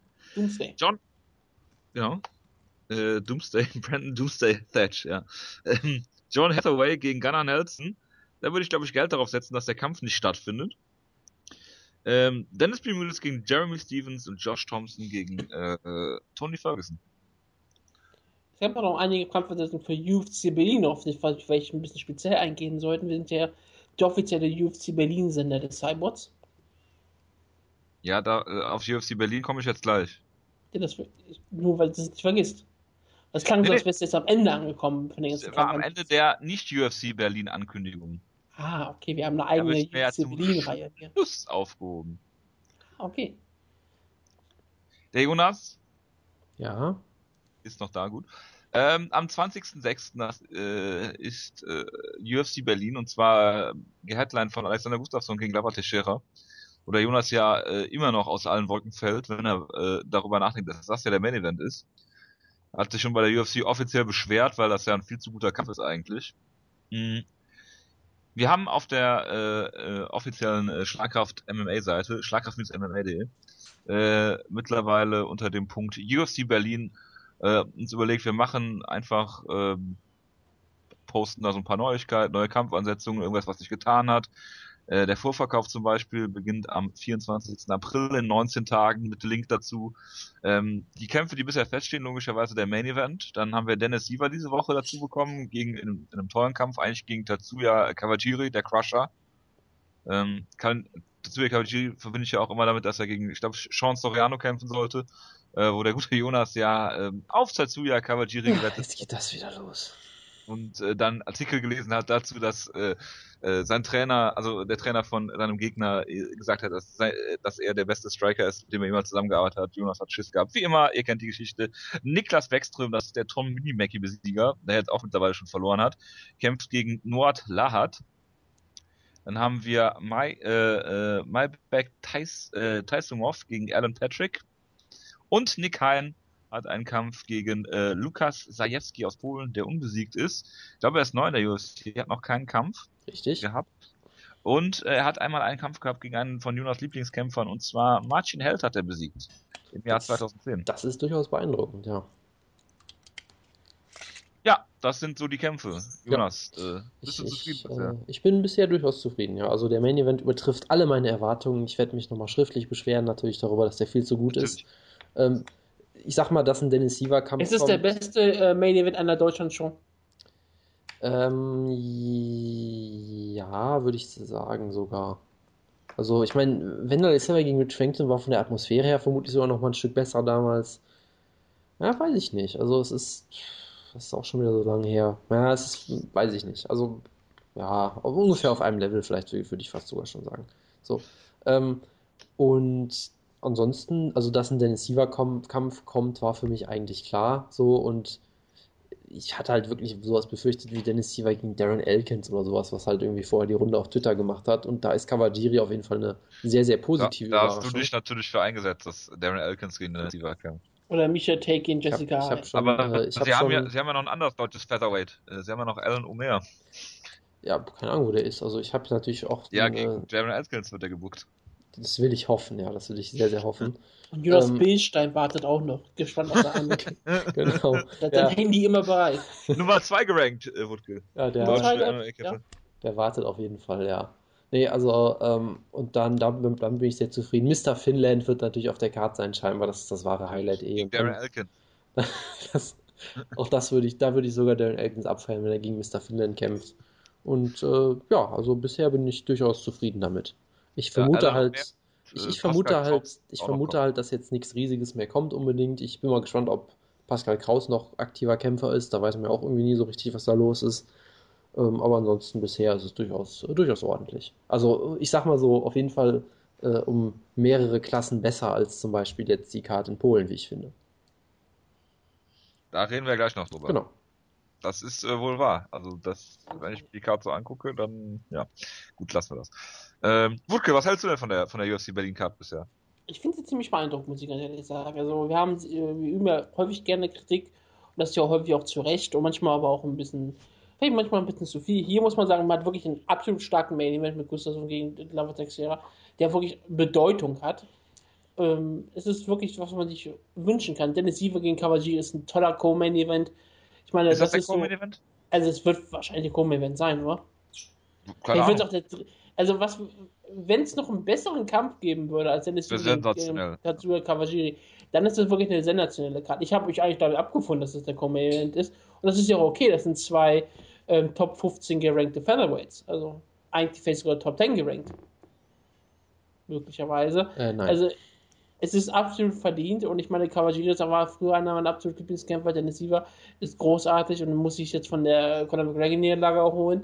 Es hat es keine großen Ambitionen auf die nächsten, auf die Titel, auf das Titelgeschehen, aber auf die Rankings schon. Und ich vermute, das wird ein ziemlich unterhaltsamer Kampf werden. Kawajiri hat eigentlich immer gute Kämpfe, Dennis Siever ist ein unterhaltsamer Kämpfer. Also, es sind, wie gesagt, sind auch wirklich zwei Namen und das ist toll. Und ich freue mich immer, wenn zwei Achsenmächte gegeneinander kämpfen. Das freut mich immer. Hervorragend. Wirst du da auch anwesend sein? Natürlich nicht. Natürlich nicht, okay. Achso, du gibst mir die Pressekreditierung, dann kann ich ja anwesend sein. Aber das, du willst ja die selbst auch nicht anreißen. Ich will die Wertherrschaft an mich reißen. Es geht nicht um Pressekreditierung. Vielleicht besorgen wir dir eine Karte. Genau. Doch Karten. Ja, klar. Ich glaube nicht, dass sie 8000 Presseakkreditierungen ausgeben. Wenn schon, das wäre nochmal eine Sensation. Wäre geil, wenn sie 8000 Presseaktionen abgeben würden. Ja, gut, als ich gesehen habe, wer letztes Mal bei den in der Presse bereit, ah, lassen wir das. Gut, das war's für mich von der News-Ecke. Habt ihr noch Erinnerungen? Nö. Ich finde es sehr nett, dass du mir keine Möglichkeit gegeben hast, dass ich meine Verschwörungstheorien zu Conor McGregor und ähm, Jose Aldo ablassen kann. Ich werde es auch jetzt auch nicht tun, weil sonst würde mich Jonas irgendwann im Schlafe umbringen. Achso, erzähl doch mal. Nein, nein, das werde ich jetzt nicht tun. dann red doch mal, dann red doch mal über World Series of Fighting 20. Mit einem deiner Lieblingskämpfer, Honey Marks, gegen David Branch. Im was ist eigentlich Honey Marks, einer meiner absoluten Lieblingskämpfer? Du hast ihn mal sehr gehypt, seitdem, da bin ich mir ziemlich sicher. Ja, weil, er, das, Baum, weil er der Baumstumpf ist und ein tolles Boxen verfügt. Der Baumstumpf, ist, der Baumstumpf das ist Tokinho, das ist hier äh, ganz anderer Palaris. hier. Paul Harris, genau. Paul Harris. Er ist also der neue Baumstumpf. Ähm, Paul Harris. Ja. Also er sieht wie alles aus, aber nicht wie ein Baumstumpf, mehr wie ein Mammutbaum. Ja, das, das ist auch ein toller Nickname, ja. Also er ist aktuell Nummer 52 weltweit im, im Light Heavyweight. Und das ist natürlich wunderbar, denn ich weiß gar nicht, wo der Kampf stattfindet. Im Tour 5, okay, gegen Dave Branch. Was soll ich denn dazu sagen? Nick Newell auf der Karte, das freut mich sehr sehr. Der ist die Nummer 137 im Lightweight. Wenn dich ein Kämpfer freuen sollte auf der Karte, dann ist es Steve Mocco ehemaliges Team Schlagkraftmitglied. Nein, wenn dich jemand freuen sollte, natürlich Phoenix Jones, also bitte. Ben, ben Fodo? Ja. Nein. Also, ja, das ist, ist, der hat es ja, der macht ja wirklich sehr viel Werbung für die Karte und der kämpft ähm, gegen Money Value. Ähm, das wird ein ziemlich unterhaltsamer Card Kampf werden. Das ist der Main Card Opener. Es ist eigentlich für eine World Series of Fighting Kampf eine ganz schön vollbesetzte Karte. Ich meine, du hast ihren Star Nick Newell, der kämpft. Du hast Melvin Gillard, in Chrome. Findest du nicht, dass du mit dem Wort Star relativ inflationär umgehst? Ich habe gesagt, für World Series of Fighting Star ist es, ist, ist es eine ihrer zentralen Stars, die sie bewerben. Ja. Das kann man doch so ganz klar einfach mal sagen. Ja. Ist einer ihrer zentralen Stars, die sie bewerben. Du hast Steve Mocko, den aus irgendwelchen Grund Jonas total gerne mag und du auch, Jojo. Ja. Das, ähm, war nicht mal ein Team Schlagkraft? Ja. ja, und er ist auch Jonas äh, Profilbild bei Skype das weiß ich. Ich wollte darauf nicht eingehen, weil ich wollte Jonas noch etwas Würde bewahren, aber das. Ja, da fängst du bist mein Profilbild bei Skype. Was soll ich denn sagen? Du hast mich als Profilbild, das ist doch schön. Ja, gut, machen wir mal weiter. Und dann hast du Dave Branch, der irgendwie ein Champion oder sowas ist. Oder sowas der ne? ist Middleweight Champion und ist jetzt im Light Heavyweight Titelturnier, ja. Champion oder sowas in der Art, das ist auch gut, ja. Weißt du, was ich toll finde? Das Poster für World Series Fighting macht ja wirklich hier Plus. The MA Return of Ben Fodor, aka Phoenix Jones. Ja, wie sollen sie es auch sonst machen? Mit dem Bild, wie er als Superheld aussieht. Ja. Wie soll man das auch sonst machen? Das ist halt äh, vom Bellator lernen. Ja, vom Bellator lernen heißt Siegen lernen. Die müssten eigentlich dann Nick Newell wirklich seinen Arm zeigen und das dann auch ganz groß nochmal bewerben. Du hast einen Superheld drauf und du hast jemanden, der keinen Unterarm hat. Das ist Mixed Martial Arts. Ja, das kann man vielleicht auch so stehen lassen. Und im Main Event kämpft dann Dave Branch gegen Ronnie Marks. Ich meine, da sitzen mehr.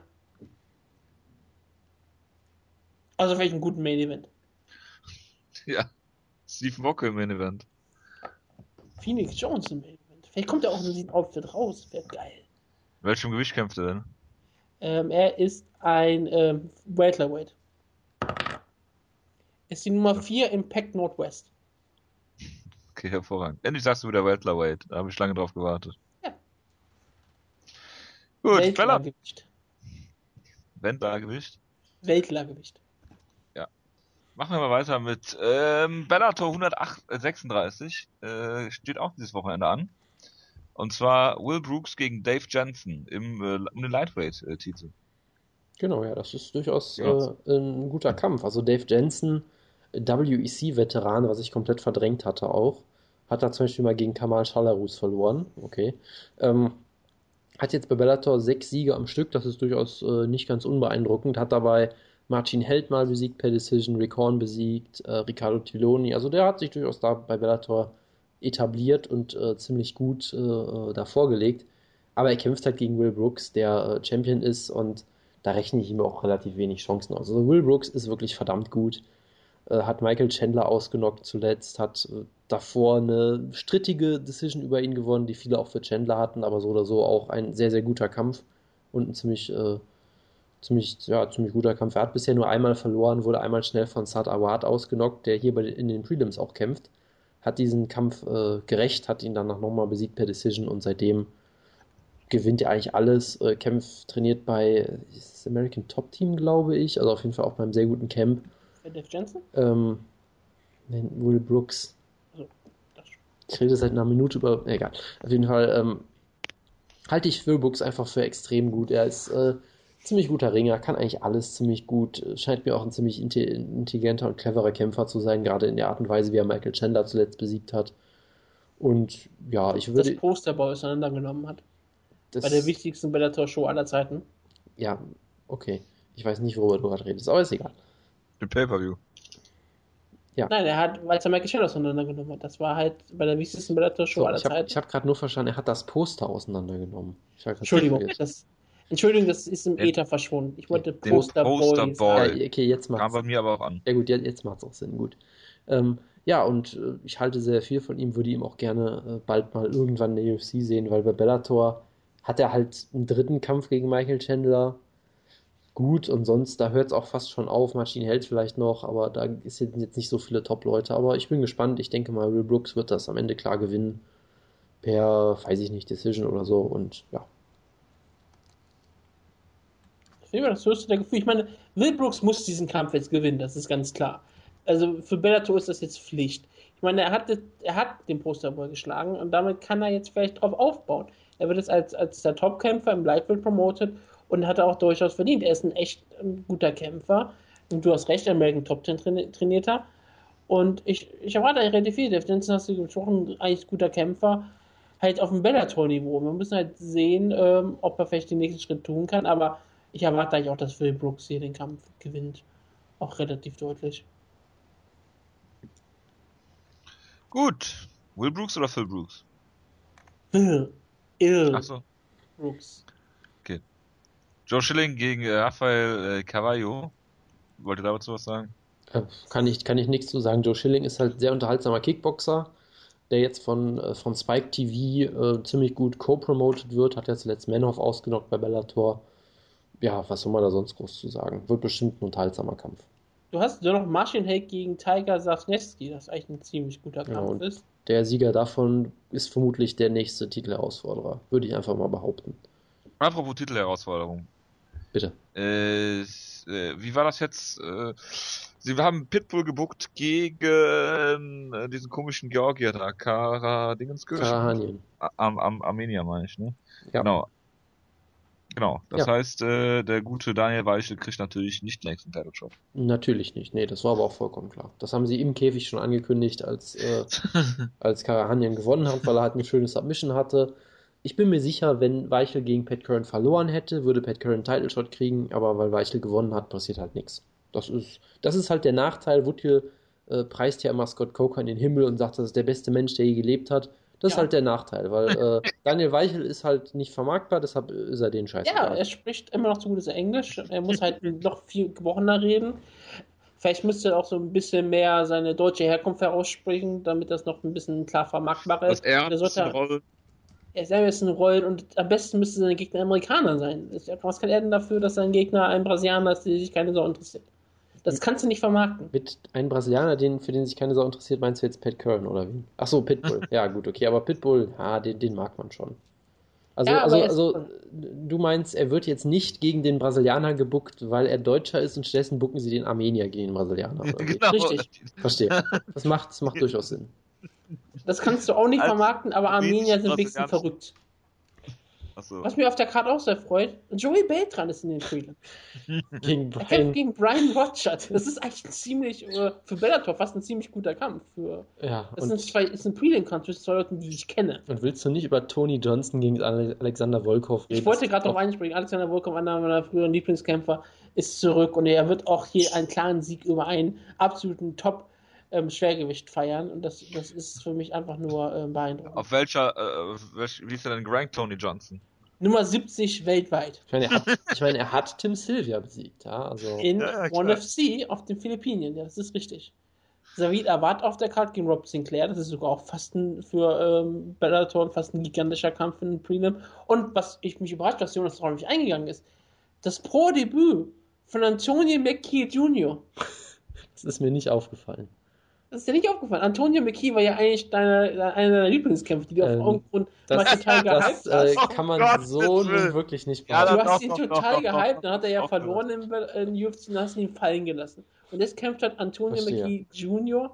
in seinen ersten Bellator-Kampf, in seinen ersten Pro-Debüt-Kampf überhaupt. Das freut mich sehr für ihn. Ich hoffe, sie holen ähm, Jacob Volkmann auch noch dazu und dann machen wir das Ganze einfach nochmal. Jacob Workman Jr. ja, wenn es den gibt. Vielleicht ist er sechs Jahre alt, das ist schon ganz gut. Das ist, spricht natürlich für Antonio McKee, dass sein Junior jetzt schon kämpfen kann. absolut, ja. Gottes Willen. Um Gottes Willen. Können wir das bitte beenden hier an der Stelle? Ich bitte, ich bitte drum, ja. Ah, Hilfe. Warum hast du dann- eigentlich McKee eigentlich damals so geliebt? Äh, Ich weiß nicht mehr, dass ich das getan habe. Er war halt irgendwie Natürlich, amüsant. du hast vom MFC-Veteran äh, Antonio McKee ja, er, gesprochen. er war halt, er war halt amüsant, weil er halt ein bekloppter Typ ist und das war's auch. So. und stinkend langweilig. Ja, das war, das war, der, Deswegen das, fand ihn Jonas ja so gut. das war doch, halt das war doch Teil des Witzes, dass er so scheiße langweilig ist. Also ich kann manchmal bei dir Witz und Realität nicht unterscheiden. Ich glaube auch immer noch, dass du ernsthaft Tarek Seferdin halbst. D- Das ist auch mein voller Ernst. Tarek Seferdin Oder ist so ja auch so langweilig wie Antonio McKee. Ich sag, eins- ich sag euch eins, wenn Tarek Seferdin auf die UFC Berlin Card kommt, dann, äh, dann ist was los. Ja, du hast das ja schon irgendwie angedeutet diese Woche, ne? Da war ich schon ein bisschen verängstigt. Ich habe letzt, in der letzten Ausgabe angedeutet, dass der UFC Belgien Headline wird, glaube ich. Das, was ich jetzt einfach immer weiter als Gerücht in die Luft streuen werde, bis es Ich hoffe, irgendwie Jonas wird dann seine belgische Flagge rausholen. Ich werde ein ganzes, Genau. ganzes Jahr nur noch Der schneidet eine deutsche Flagge und macht dann eine belgische draus. Das Ja. kann er aber nicht machen. Die deutsche Ja. Flagge hat Gold. Die belgische Flagge hat Gelb. Das spielt keine Rolle. Das spielt eine ganz wichtige Rolle für mich. Und das deutsche Selbstverständnis. Ja, da haben wir auch schon den, da haben wir ja auch schon den Episodentitel. Deutsches Selbstverständnis. Gut. Ähm, ja. Kommen wir zur UFC-Show und Jonas, einer deiner absoluten äh, Horrorkämpfe, äh, MMA-mäßig und äh, da wirst du mir auf nicht recht geben, war Gabriel Gonzaga gegen gegen. Also, Mirko Krokop 1. Damals beschreibt das war UFC 70 in London. Ähm, wo du gedacht hast, dass äh, Krokop Gonzaga per Headkick ausgenockt hat. Es war aber Gonzaga, der Krokop ausgenockt hat. Ja, das war sehr traumatisierend damals. Da war ich noch relativ. Aber äh, ein Glück gibt es gefühlte 20 Jahre später das Rematch. genau. Gonzaga also Krokop Jahren sind 20 Jahre, das ist richtig. ich glaube, es sind noch mehr. Aber gut. Jonas, wie siehst du den Kampf denn? Ähm, ich werde den Kampf nicht gucken und ich will ihn auch eigentlich gar nicht tippen, weil ich das total deprimierend und Doch, furchtbar doch, finde. doch, doch. Jonas, sei mal finde, War, äh, ihr habt schon wieder was vergessen, ne? Was denn? Serientäter? Das ist Ach ja, richtig, stimmt. Stimmt, Serientäter. Ja, du bist halt der Zufallsgenerator, Mensch. Also leg los. Ja, ich muss äh, kurz mal abziehen. Wikipedia. 1, 2, 3, 4, 5, 6, 7, 8, 9, 10, 11. 12 Kämpfe gibt es. Entschuldigung nochmal, dass wir das das letzte Mal auch vergessen haben. Lee im Opener. So, ähm, du möchtest stoppen, Jojo? Sehr gerne. Dann sag irgendwann eine Zeit an. Stopp. Eins. Das ist doch jetzt nicht ernsthaft. Gut, dann machen wir jetzt weiter. Also, Jonas, wie tippst du denn den Das Kampf? ist der erste Main Event, den wir hier haben. Und der beste Main Event, den wir hätten kriegen können. Das ist schlimm, weil ich wirklich mich enthalten wollte, jetzt weil ich den Kampf so schlimm finde. Schade, Jonas. Ja, ich Komm. will Krokop ungefähr Das seit, der- seit sechs Jahren nicht mehr kämpfen sehen. Äh, Gonzaga eigentlich auch nicht. Ähm, ich tippe auf Krokop per Krokop-Show. Komm, scheiß drauf. Per Krokop Choke auch noch, ja. Ja, natürlich. Das ist übrigens, übrigens, Headkick besiegt und dann per Kokop Choke. übrigens, ich habe das Hype-Video zu diesem Kampf geguckt, aus irgendeinem Grund. Sie haben sich die sehr originelle äh, Headline Will History Repeat Itself äh, überlegt und sie haben in diesem Hype-Video den Krokop-Choke gezeigt, um den Kampf zu hypen. Natürlich. Ja. Das sollten sie auch sonst sagen, wo wir Viel mehr Material haben sie ja nicht von der äh, von Krokop in der UFC. Da ist durchaus was dran, ja. Sie könnten Eddie Sanchez zeigen, diesen legendären Kampf. Oder Peroge. Ja, das sind doch alles eine sehr gute. Also bitte, wen, auf wen tippt ihr denn? Mustafa Al-Turk. Äh, nee, ich tippe auf äh, Krokop per Vintage Headkick. Bei Topology kann man auch auf die ähm, Teams klicken. Man, man kann nämlich gucken, mit wem die Leute so zusammen trainieren. Und Gabriel Gonzaga trainiert mit jemandem, der heißt John Manley. Ja? Und ich meine, wenn jemand mit so einem Namen zusammen trainiert, dann muss die ja ziemlich ähm, männlich sein. Und das hat Gabriel Gonzaga auch in den letzten Kämpfen bewiesen. Aber das Problem für Gabriel Gonzaga ist, dass Mirko Krokop aktuell auf den Höhepunkt seines körperlichen und kämpferischen Schaffens ist. Denn er ist ja der amtierende oder Schaffen? Inoki Genome äh, Federation Fight Champion. Er hat Satoshi Ishii besiegt. Vor ähm, gar nicht allzu langer Zeit, ja. Das Gut, er hat war halt im noch neue Jahr verloren. gewesen. Say Oleinik. Davor hat er nochmal Satoshi Ishii besiegt. Und danach hat er nur eine ähm, relativ kontroverse Niederlage gegen Alexei Oleinik äh. Sehr Was kon- Nieder ja. Denn es war ein Mixed Martial Arts Kampf und äh, endete in einer Submission. Darauf konnte sich Mirko Grob natürlich nicht drauf vorbereiten. Genau, Davor hat er natürlich aber auch solche Elite-Kämpfer besiegt wie Shinichi Suzukawa. Und das sollte man einfach mal hervorheben. Ich meine, Mirko Krokop hat äh, in Japan bewiesen bei Inoki, dass er wirklich auf den Höhepunkt ist, dass er wieder zurück da ist. Er ist der zweitbeste Striker aller Zeiten laut Topology. Und er ist der 17. beste MA-Kämpfer aller Zeiten. Und das wird er auch hier beweisen, indem er von Gabriel Gonzaga brutal ausgenockt wird. Und zwar in der zweiten Runde ähm, per ähm, Uppercut. Gut. Ja. Sollen wir noch über den Kampf reden und was passieren könnte? Ja, wir haben eigentlich, eigentlich, ich fand, ganz gut über den Kampf geredet. Es ist ein relativ trauriger Kampf. Es ist Jetzt aber auch ein logischer stehen Kampf. oder geht's auf den Boden? Ich glaube nicht, dass der Kampf zu Boden genommen wird. Gelb Gonzaga könnte es also auch machen, zu Boden aber ich wird, es kann ja glaube, auch sein, dass einer umfällt. Krokop fällt einfach mal so um. Weil- Weil seine Knie das nicht mehr mitmachen. Das könnte natürlich durchaus der Fall sein. Oder weil er einen Leckkick abbekommt. Ich meine, Krokop sah gegen Ishii eigentlich schon nicht besonders gut. Das Ishii wurde dann müde und dann hat ihn Krokop auseinandergenommen. Ich erwarte nicht, dass Gabriel Gonzaga nach fünf Minuten aus der Puste sein wird, sondern er wird eher besser werden. Ja, es ist für mich, ähm, es, es wäre natürlich einfach ein schönes, möglicherweise auch Ende für Mirko Krokop, falls er hierher kommt und Gabriel Gonzaga ausnocken könnte. Relativ rel im, ähm, in Polen. Das ist relativ näher an seiner Heimat als irgendwo in den USA oder Japan. Das wäre für ihn bestimmt sehr schön. Aber eigentlich erwarte ich, dass Gonzaga hat bewiesen, dass er eigentlich noch ein solider UFC Heavyweight ist und Mirko Krokop war eigentlich dafür nicht mehr gut genug. Und wenn du schon nicht mehr gut genug bist für die UFC Heavyweight Division, dann wird es relativ schwierig werden. Und ich sage deswegen, tippe ich auf Gonzaga. Manche Leute hoffen natürlich auf Krokop. Und es wäre, wie gesagt, auch sehr schön, aber nein, äh, Gabe Gonzaga gewinnt den Kampf. Gut. Wer Sean Jordan besiegt, besiegt Mirko Krokop im Jahr 2015. Hat ja auch nur gegen, äh, gegen den besten Boxer im Heavyweight verloren, Jonas, gegen Mitchell. Das ist soweit richtig, ja. Natürlich. Ähm, Common Event. Äh, Jimmy Manoa gegen ehemaliges Team Schlagkraftmitglied Jan Blachowitz. Frage ist in diesem Kampf, wie wird sich Jan Blachowitz verletzen? Also ich erstens, also erstens muss ich sagen, ich bin sehr enttäuscht, wie Jimmy Manoa hier von der UFC eingesetzt wird. Der verdient endlich mal einen Top 5 Gegner, das ist ganz klar für mich. Ach ja, stimmt. Ah, ähm, Genau, also das ist äh, sehr, sehr traurig, dass. Also, hast du diese Woche wieder empfohlen vor? Äh, weiß ich gar nicht. Ich glaube ich glaub sogar mal nicht. Ach, da äh, guckst du ja gar nicht rein, stimmt. Es wurde noch nichts zu der Show gesagt, deshalb äh, weiß ich das nicht. Nee, aber äh, ist natürlich eine gute Frage. Blachowitz äh, ist das Aushängeschild der Card, glaube ich. So, das, das polnische zumindest. Was irgendwie auch so ein bisschen gegen die Show spricht, weil irgendwie. Ein anderes polnisches Aushängeschild hast du denn noch? Ja, die sind alle bei KSW. Es gibt sogar durchaus viele. Und die, die, die UFC, genau, die UFC versucht jetzt in diesen Markt zu kommen, wo sie einen, einen starken lokal, so eine starke lokale Konkurrenz hat, die TV-Deal hat, die Nationalhelden wie Puzianowski unter Vertrag hat. Die UFC kommt jetzt hin ohne TV-Deal, glaube ich. Kalidov, genau. Kommt ohne TV-Deal und ohne polnische Stars hin. Also der größte. Ohne Stars, ja, gut, generell ist da. Ja gut, ich glaube, der größte, der größte Draw bei der Show ist wirklich, dass äh, Daniel Omelianczak. Jedrzejczyk im Publikum sitzen wird oder so.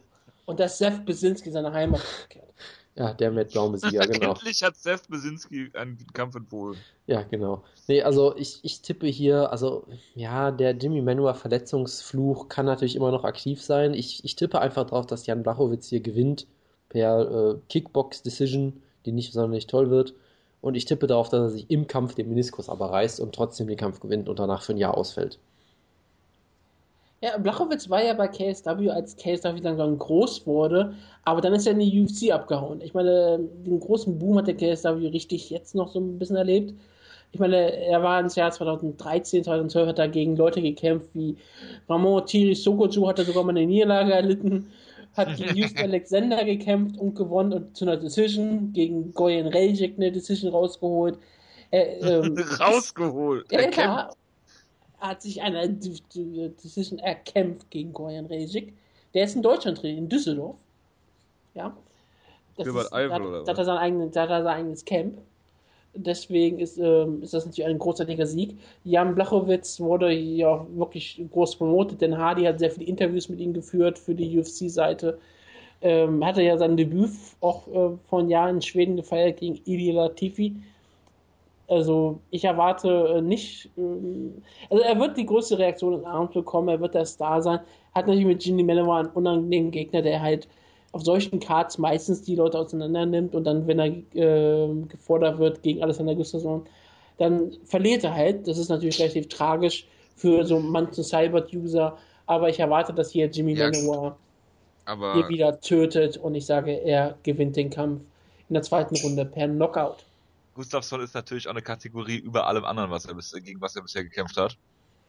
Du willst also sagen, dass Gustafsson besser ist als Kyles Kingsbury? Ja, ein bisschen. Okay. Ich würde dem zustimmen. Machen wir wieder schlechte Manowar-Witze? Ich habe einen schon getan. Achso, okay. Habe ich gar nicht mitgekriegt. Hm, ich denke auch, dass äh, Jimmy Manowar hier Jan Blachowitz besiegen wird, ist einfach eine Intuition, äh, die ich jetzt hier habe wie du schon gesagt hast, das sind eigentlich so die Kämpfe, die für Manuel gemacht worden sind. Ähm, vielleicht kriegt er endlich mal einen fünf, äh, Top 5 Gegner, außer Alexander von, würde ihn zum Beispiel gerne gegen Phil Davis sehen oder so. Oder Ryan Bader ist der hervorragende Kämpfer, den man da Er sollte gegen Shogun Rua kämpfen, ne? Ändert sich noch, ne? Ja, das wäre auch nicht gut ausgegangen für Shogun Rua. Äh, ich denke, ah, Manuel per Stoppage, zweite Runde, erste Runde, zweite Runde, irgendwie sowas.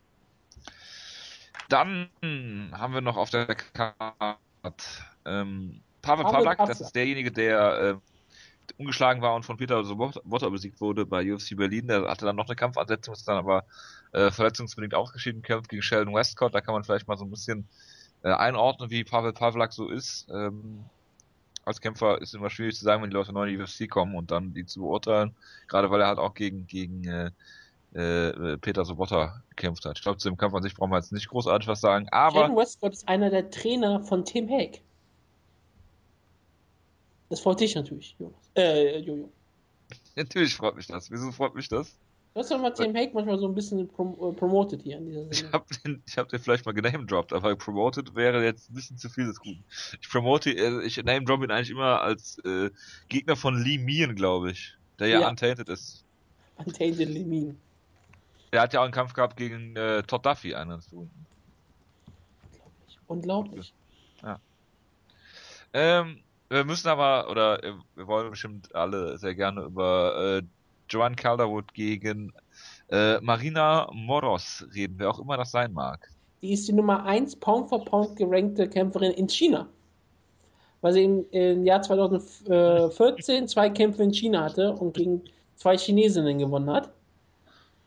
Sonst hat sie in Brasilien und Russland sowas gekämpft. Vielleicht auch in der Ukraine, das ist ja heutzutage nicht mehr so sicher, was, was es da ist. Und jetzt kämpft sie halt ihr Debüt äh, als Ukrainerin. Die Iron Woman ist die 5-0-Rekord. 23 Jahre jung, ist damit im Jahr 91 geboren, was mir sehr viel Sorgen macht, dass die jetzt schon in der UFC kämpft. Ich bin sehr, sehr alt, wie mir gerade auffällt. Sie kommt aus, äh, oh Gott, ich kann nicht den Namen der Stadt nicht aussprechen, deswegen vermute ich mal, dass sie aus der Ukraine kommt. Und ja, sie kämpft gegen Joan Calderwood und das kann nicht gut für sie enden. Joan Calderwood ist eine der besten Kämpferinnen in der UFC ähm, Strawweight Gewichtsklasse und sie wird mit äh, Marina Morris machen, was sie möchte. Sie wird hier klar gewinnen und danach einen Title-Shot fordern, ihn bekommen und den Titel gewinnen. Frage, jetzt wird man sie verstehen, wenn sie einen Title-Shot fordert. Wird man sie überhaupt mal verstehen? Ich meine, sie ist immer so ruhig und so nett und so freundlich, hat eine Flagge, die voller Blut verschmiert ist. Ich meine, was, was, was wünsche dir eigentlich, was wünsche dir eigentlich mehr in einer Frau, ja? Das, das ist für mich immer noch weiter, dass ich ganz klar sage, John Calderwood ist äh, perfekt und ich ich freue mich, dass sie hier einen klaren Sieg feiern wird. Ähm, es ist schön, äh, sie siegen zu sehen. Und da wird auch Marina Morosch keine Chance haben. Es tut mir leid für die Ukraine, sie braucht mal gute positive Nachrichten. Aber hier wird Schottland die Unabhängigkeit in der UFC weiter feiern. Jonas. Ja, ich kenne ihre Gegnerin auch ehrlich gesagt nicht. Ich habe äh, durchaus gehört, dass das durchaus ein Stolperstein sein könnte, die scheinbar eine relativ gute Grapplerin ist. Hast du das wieder auf super Seiten gelesen? Womit äh, Calderwood ja durchaus mal Probleme hat mit ihrem Grappling, auch gerne mal versucht, Grappling zu initiieren und da nicht so besonders toll drin ist. Das hat man ja bei Ultimate Fighter, glaube ich, auch mal gesehen. Hat sie da mal einen Inverted Triangle versucht oder irgendwas, irgendwas war das damals? Ist ja auch egal. Calderwood ist natürlich eine sehr gute Thai-Boxerin. Ähm, wunderbar unterhaltsam mit Elbows und, und im Clinch sehr gut und äh, im Stand auch allgemein ziemlich gut. Lässt sich da durchaus ein paar Mal treffen. Also gerade der Kampf gegen Hemderley Silver zuletzt war durchaus enger, als man das vielleicht äh, hätte denken können, wo sie auch durchaus ja. hart getroffen wurde. Wurde auch, glaube ich, die Nase gebrochen und so weiter. Sie blutet ja auch, glaube ich, relativ schnell. Und dadurch kann so ein Kampf dann auch durchaus vielleicht mal enger aussehen, als er vielleicht ist. Aber ich glaube natürlich trotzdem, dass John Caldout hier gewinnt und dann hoffentlich sich nichts verletzt und dann äh, in Schottland demnächst wieder kämpfen kann. Die Show ist ja, glaube ich, auch relativ bald schon. Und es ist, ich freue mich auch für John Caldout einfach dafür, dass sie Geld verdienen kann und dass sie einfach mal sich vielleicht wieder was zu essen leisten darf in der UFC. Das ist für mich sehr schön.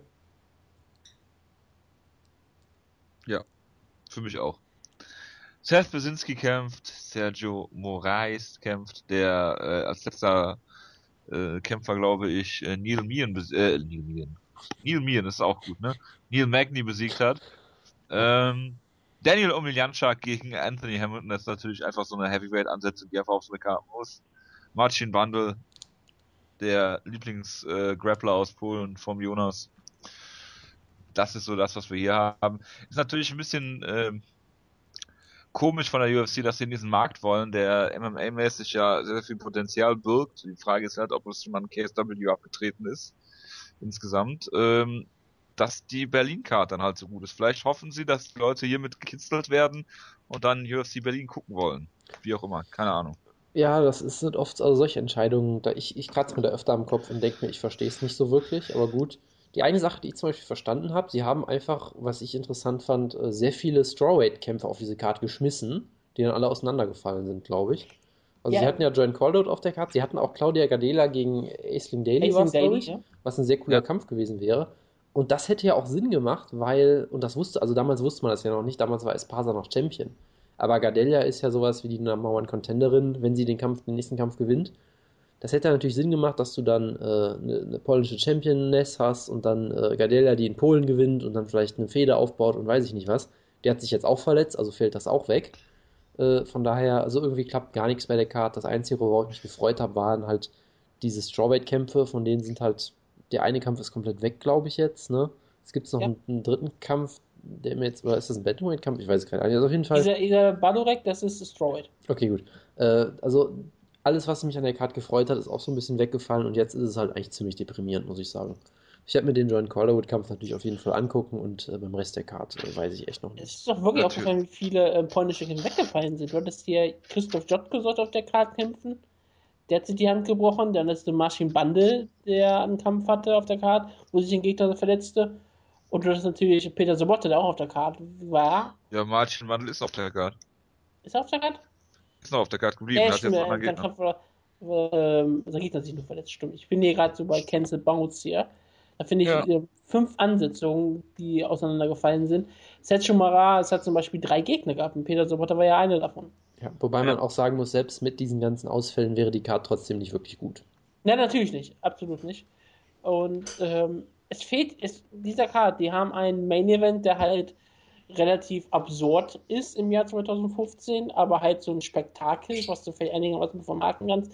Du hast Blachowicz und Manowar, hast halt den lokalen Flavor und dann hast du halt nichts auf der Karte. Du hast Kylerwood, die hat ziemlich relevantes, aber wahrscheinlich noch nicht wirklich ein wirklicher Star. Und das war's dann auch. Und wenn Seth Businski dein, dein drittgrößter männlicher Star ist, dann hast du ein Problem. Dann hast du sehr viele Probleme, ja. Gut. Ein Glück bist du vor Ort. Gutke. Ja, ich bin natürlich vor Ort. Vor Ort. klar. Im äh, 600 Kilometer entfernten Hildesheim. 600 Kilometer entfernt, ich habe keine Ahnung. Ich habe auch keine Ahnung. Egal. Ich werde es gleich mal äh, suchen und mal gucken. Ich hoffe, ihr hattet Spaß an der Ausgabe. Ich hoffe, sie ist zu empfangen. Äh, wir hören uns nächste Woche wieder. Dann gibt's das UFC äh, Review, W äh, SOF Review, das äh, Bellator Review und ein Preview zu einer wirklich, wirklich guten Fox-Show. Äh, Machida gegen Rocco, der Main Event. Und äh, ja. Also werden nicht über Inoki Generation, ähm, Genoki, wir wollen nicht über Inoki Generation, Inoki Genome Fights reden, die dritte Show, die auch jetzt stattfinden wird mit dem Heavyweight mit Turnier. Nein. Okay.